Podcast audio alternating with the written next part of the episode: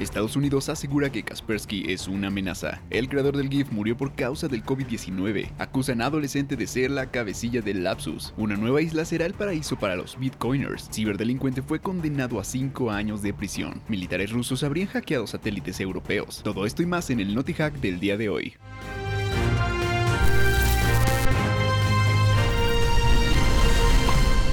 Bienvenidos sean todos ustedes a Hackwise, yo soy César Gaitán y les quiero dar la bienvenida a este, el Noti Hack, donde platicaremos acerca de las noticias más relevantes de tecnología y de ciberseguridad de la semana.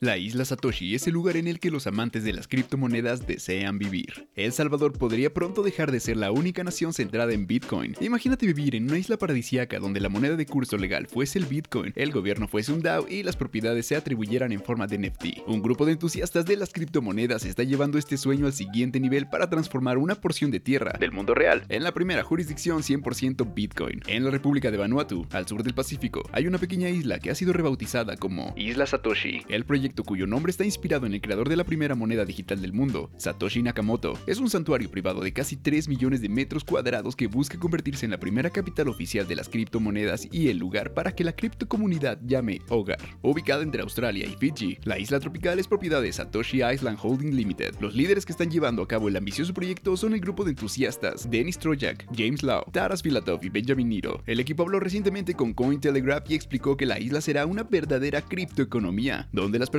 podrán pagar con monedas digitales y la propiedad estará representada en forma de tokens no fungibles, NFT. La visión utópica del proyecto nació en 2017 cuando ocurrió la explosión de las criptomonedas, pero en los últimos años ha empezado a convertirse en una realidad. Las autoridades de Vanuatu ya otorgaron ciertos permisos para empezar la construcción de complejos de viviendas y otros inmuebles. También más de 50.000 personas han enviado solicitudes para vivir en la isla. La isla Satoshi espera otorgar 21.000 residencias tokenizadas en una cadena de bloques. Actualmente el equipo lleva una lista de solicitudes para la ciudadanía que al mismo tiempo actúa como una segunda lista para que las personas ingresen en la venta de tierras. Cada hogar será un NFT o un NFT terrestre de la isla de Satoshi, que se podrá intercambiar por una casa real. Esta isla es realmente el paraíso soñado por cualquier amante de las criptomonedas. Sin embargo, el tiempo nos dirá si todo es tan bueno como lo prometen.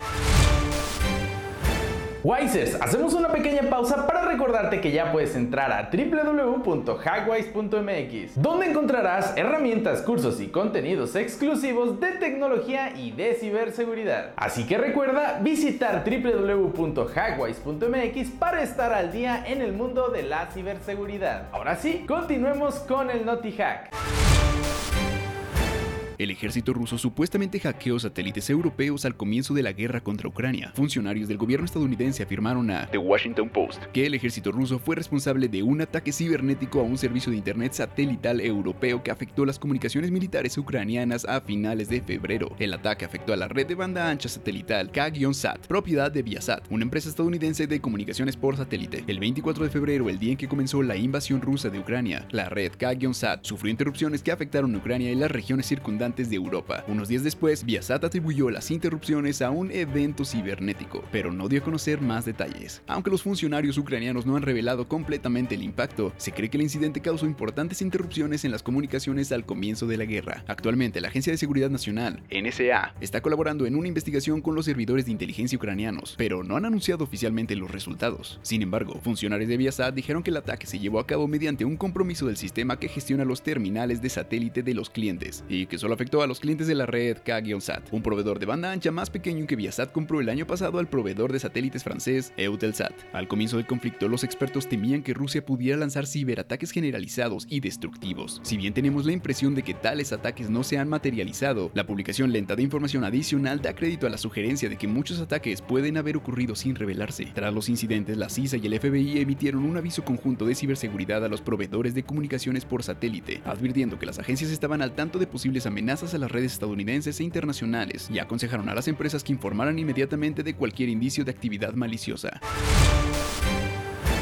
Kaspersky es considerado como una amenaza a la seguridad nacional de Estados Unidos. El conflicto entre Rusia y Ucrania ha generado muchos efectos colaterales que han afectado incluso a un reconocido y popular proveedor de antivirus. El pasado sábado, la Comisión Federal de Comunicaciones, FCC por sus siglas en inglés, de Estados Unidos agregó a la empresa rusa de ciberseguridad Kaspersky Lab a su lista de entidades que representan un riesgo inaceptable para la seguridad nacional. Esta es la primera vez que las autoridades estadounidenses agregan una empresa rusa a dicha lista. Es importante recalcar que la mencionada lista está compuesta por empresas chinas como Huawei y ZTE, pero ¿qué implicaciones conlleva pertenecer a dicha lista? En términos sencillos, las empresas de los Estados Unidos tienen prohibido utilizar los subsidios federales proporcionados a través del Fondo de Servicios Universal de la FCC para comprar cualquier producto o servicio de las empresas de la lista. Además de Kaspersky, la FCC también agregó a China Telecom y China Mobile International USA a su lista. Jessica Rosenworcel, presidenta de la FCC, afirmó en un comunicado que la incorporación a la lista de China Mobile, China Telecom y Kaspersky Labs ayudará a proteger las redes de las amenazas planteadas por entidades respaldadas por los estados chino y ruso que buscan participar en espionaje y dañar los intereses de Estados Unidos. Por su parte, Kaspersky respondió a la media de la FCC, afirmando que la decisión de la agencia se tomó por motivos políticos, debido a la invasión rusa a Ucrania. Si bien esta decisión por parte de la FCC ha sido influenciada por la guerra en Ucrania, esta no es la primera vez que Estados Unidos toma medidas contra Kaspersky. En 2017, la inteligencia rusa supuestamente usó el software antivirus de Kaspersky para robar documentos clasificados de la Agencia de Seguridad Nacional. Ese mismo año, el expresidente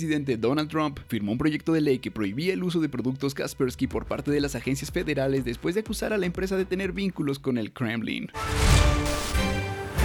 Stephen Wilhite, el creador del GIF, murió debido al COVID-19. El COVID-19 ha causado la muerte de millones de personas alrededor del mundo. Este virus ha infectado a personas de todos los estratos sociales, y una de las últimas personalidades que falleció por complicaciones asociadas a este fue el creador del célebre formato GIF. The Verge reportó que Stephen Wilhite, científico informático estadounidense y el principal creador del formato GIF, falleció a los 74 años por COVID-19. La triste noticia fue confirmada por su esposa. Pese a que la noticia se dio a conocer el jueves 24, Wilhite murió el pasado 14 de marzo. Por si no lo sabes, en 1987 Will Hyde desarrolló el formato GIF, Graphic Interchange Format. Lo hizo junto a varios miembros de su equipo cuando trabajaba en CompuServe, una compañía proveedora de servicios de Internet. La idea principal de los GIF era ofrecer un formato de imagen comprimida pero de alta calidad. De este modo podría ser utilizado fácilmente en los sitios web, redes sociales y guías interactivas. Y es que la velocidad de Internet de la época era excesivamente lenta como para optar por otro tipo de contenido multimedia. Según su esposa, Will Hyde inventó el GIF por sí mismo. Bueno, en realidad lo hizo en casa y lo llevó al trabajo después de que lo perfeccionó. Will Hyde se retiró en los 2000, después de haber trabajado como arquitecto jefe en American Line, AOL. En 2013, Will Hyde ganó un premio Webby, considerados los Oscars de Internet, a la trayectoria por la creación del formato GIF. Su discurso destacó por la forma en que reveló cómo se pronunciaba realmente la palabra GIF. Will Hyde explicó mediante un video donde se podía leer la frase se pronuncia GIF, no GIF. Actualmente los GIFs se utilizan y se crean para mostrar reacciones a mensajes o publicaciones en redes sociales. Se han convertido además en una biblioteca enorme de memes. El formato GIF, sin embargo, habría muerto en 1998, si no fuese porque Netscape, compañía de software que compatibilizó su navegador homónimo para admitir este tipo de archivos, tal y como aseguró el propio Will Hyde en una entrevista concedida a Daily Dot. Un adolescente que vive con su madre es el supuesto líder del Lapsus. Tal como te hemos informado a través de nuestros Naughty Hacks y notas en Hackwise, el grupo de hackers Lapsus se atribuyó el acceso de los datos de Nvidia, Samsung, Ubisoft, Okta e incluso Microsoft. Ahora bien, un informe de Bloomberg asegura que un adolescente que reside en Inglaterra podría ser la persona que dirige la notoria banda de ciberdelincuentes. Según Bloomberg, cuatro expertos que están investigando al grupo de hackers Lapsus en nombre de las empresas que fueron atacadas aseguran que un adolescente es el autor intelectual. No obstante, el adolescente que aparentemente usa los alias en línea White y Bridgebase, no ha sido acusado por la policía y los investigadores no han podido vincularlo de manera concluyente con todos los hackeos que Lapsus ha afirmado. Aparentemente, el adolescente vive con su madre a 5 kilómetros de la Universidad de Oxford. Al ser entrevistada, la madre del adolescente dijo que no sabía de las denuncias en su contra. Ella se negó a hablar sobre su hijo y dijo que el problema era un asunto de la policía. Sin embargo, aparentemente Lapsus no está compuesto solo por el adolescente residente en Inglaterra. Otro de los sospechosos es otro adolescente en Brasil. Asimismo, aparentemente uno de los miembros es un hacker tan capaz que los investigadores pensaron que el trabajo estaba automatizado. Un día después de esta información, siete adolescentes fueron detenidos en Londres por la policía luego de que se descubrieran presuntas conexiones con Lapsus. De acuerdo con BBC News que reportó originalmente la detención, la policía llevó a cabo una investigación sobre los miembros del grupo que involucró a siete personas de entre 16 y 21 años, que posteriormente fueron arrestadas. Sin embargo, la policía no informó si el adolescente de 16 años se encontraba entre los detenidos. Finalmente, Bloomberg reportó que White tenía casi un año siendo rastreado por expertos informáticos. Los expertos ya conocían su información personal con anterioridad y ya había sido relacionado no solo con Lapsus, sino también a otros grupos de hackers.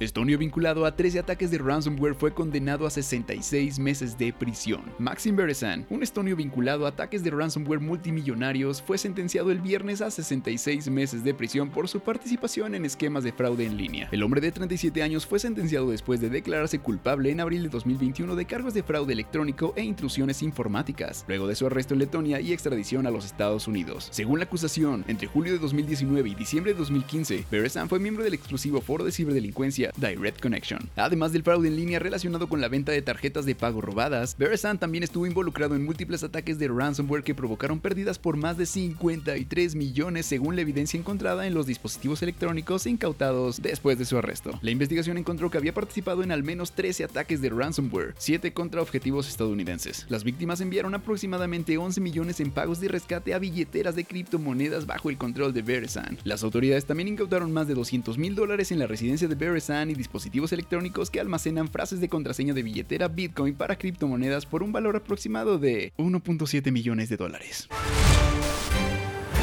Dato curioso, ¿sabías que el 31 de marzo de 1999, hace 23 años, se estrenó la popular película de ciencia ficción Matrix? La saga se convirtió en un referente en la ciencia ficción, y algunas de sus escenas de lucha y desafíos de las leyes naturales han sido ampliamente emuladas y reflejadas tanto en otras películas como en trabajos de aficionados y fanáticos.